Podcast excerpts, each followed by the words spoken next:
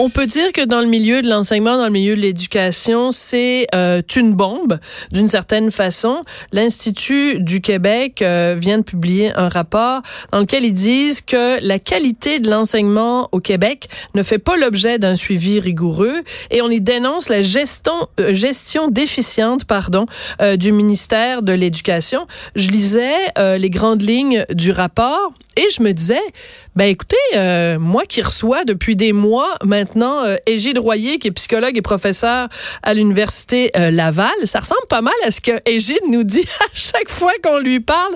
Il pointe exactement les mêmes failles dans le système. Alors je me suis dit bon, on va parler à Égide et il va pouvoir nous confirmer tout ça. Bonjour Égide Royer, comment allez-vous? Bonjour Sophie, ça va bien vous?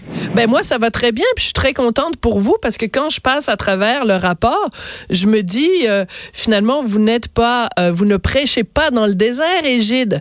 Ce qu'on dit dans le rapport, ça ressemble pas mal à ce que vous me dites et ce que vous dites aux auditeurs de Cube euh, au fil des entrevues depuis des mois et des mois maintenant.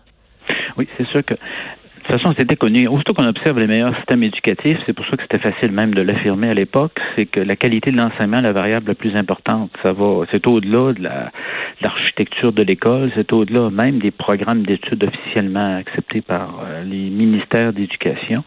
Qualité de l'enseignement, vous savez, si vous avez, un, je sais pas, vous avez une, petite fille de 10 ans qui est dans la classe du 10% supérieur des enseignants en termes de qualité, oui. et elle va apprendre probablement de deux à trois fois plus au niveau des apprentissages qu'elle va réaliser ah. que si elle était dans la classe du 10% le plus faible des enseignants.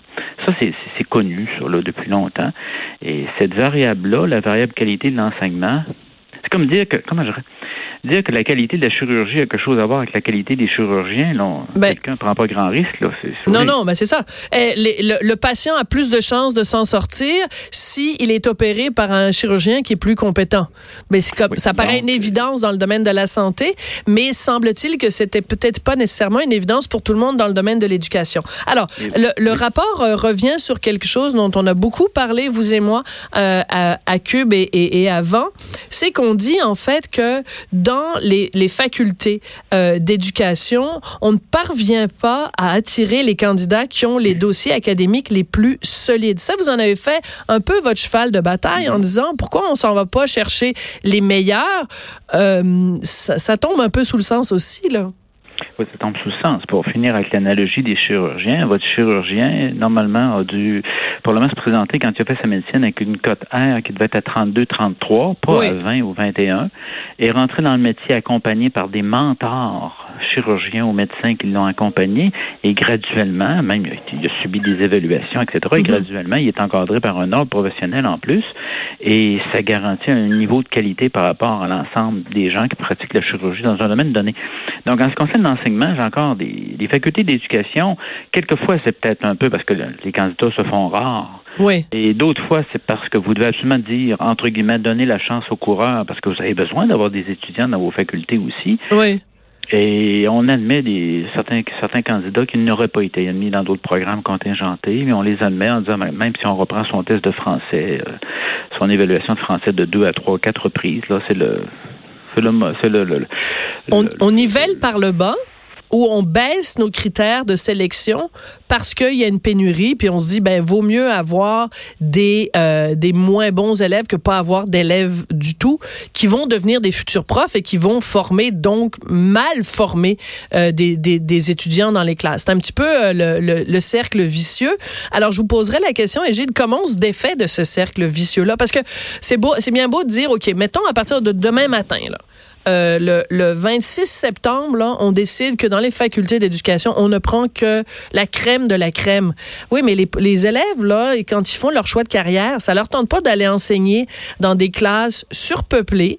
Euh, des conditions de travail absolument euh, lamentables dans beaucoup de cas, pas dans tous les cas, mais dans beaucoup de cas, et des conditions salariales qui sont pas comparables, mettons, à l'Ontario. Là, vous touchez plusieurs des facteurs, mais prenons, prenons l'exemple. Admettons qu'au niveau collégial, maintenant, vous avez un profil enseignement. Si vous voulez aller en enseignement, il y a un cégep d'ailleurs à Montréal qui a commencé à travailler comme ça. D'accord. Vous allez en enseignement, vous quittez l'école secondaire, vous rentrez dans un programme qui s'appelle profil enseignement. Profil enseignement où il va y avoir une composante très forte au niveau de la qualité de la langue et du français. Il peut y avoir au moins un ou deux cours de mathématiques pour être sûr que tout le monde a une littératie en mathématiques là, qui, est pertinente. Il peut y avoir des activités même de, stage ou de contact avec des jeunes. Et déjà, ça vous permet d'avoir une idée si vous, voulez vous destiner à l'université, cette, euh, entrer à l'université en enseignement. Oui. Ça, c'est une façon de faire. La deuxième des choses, un peu en amont, la possibilité d'aller voir carrément en quatrième, cinquième secondaire d'excellents étudiants niveau du secondaire. Avez-vous déjà pensé de devenir enseignant?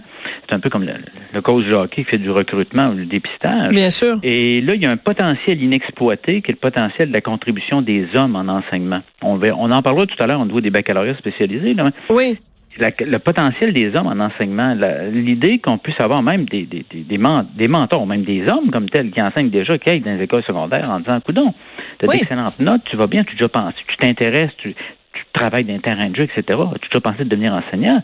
Et là, je m'en vais être très politiquement incorrect. J'aime pas, je pas ça d'ailleurs.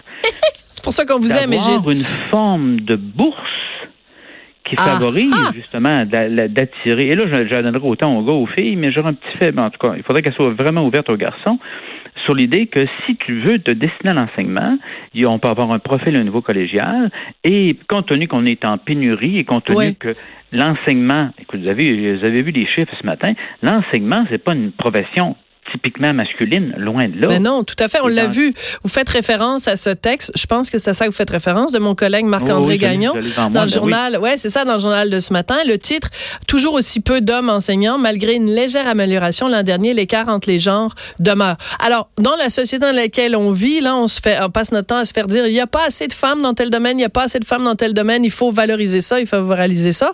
Puis là, tout d'un, tu sais, on, on parle tout bas, là. Ah, mais aussi en éducation, il n'y a pas assez de Mais ça, on le crie pas sur les toits, ça. Mais c'est aussi important, là. Regardez l'éducation, regardez psychologie, regardez des domaines comme ceux-là. Ouais. Où vous avez une profession où 60 Imaginez une profession où, il y aurait 80% d'hommes dans la profession, 20% de femmes. Il y aurait probablement des programmes pour encourager ou ben, supporter Qu'est-ce que t'en penses? C'est ben Oui. Mais ça, quand on fonctionne avec un double, double standard, pour prendre le terme, le terme anglophone, quand on fonctionne avec un double standard en disant il existe des chapeaux les filles, mais il n'existe pas de mhm. chapeaux les hommes, ben, c'est une forme de sexisme à mon point de vue. Oui. Donc là, il y a le bassin des hommes, il y a l'idée d'avoir un profil collégial pour constater à la réponse à votre question. Et il y a l'idée, et là, je, je, sais que je suis pas encore politiquement incorrect, mais quand vous rentrez dans la profession, pourquoi vous n'êtes pas en mesure de rentrer dans la profession à trois jours, à quatre jours, semaine, accompagné d'un mentor? Ben oui. Pourquoi vous ne pouvez pas être exempté, et là je pèse mes mots, exempté de la procédure d'affectation au printemps où les gens choisissent les tâches en fonction de l'ancienneté. Les plus jeunes se retrouvent toujours la plupart du temps avec les mm. pires tâches ou les tâches les plus difficiles.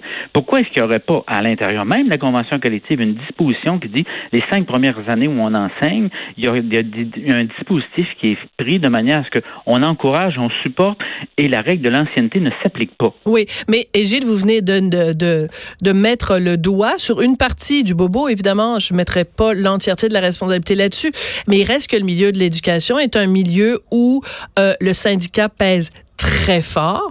Et euh, je vais je vais peser mes mots là je vais faire attention je marche sur des œufs je mets des gants blancs je tourne ma langue cette fois dans ma bouche. Euh, c'est pas le milieu syndical qui est le plus souple c'est tout. C'est sûr qu'on peut qualifier ça de bien encadré. Oui. on est, on est, on est en, on est en période de négociation présentement. Pourquoi il n'y aurait pas un nouveau chapitre dans la convention collective qui s'adresse uniquement ou qui contient uniquement des dispositions pour les nouveaux arrivants dans la profession? Oui. Pourquoi, pourquoi on n'aurait pas ça? Pourquoi on n'en rajouterait pas ça, la convention collective au-dessus de 200 pages?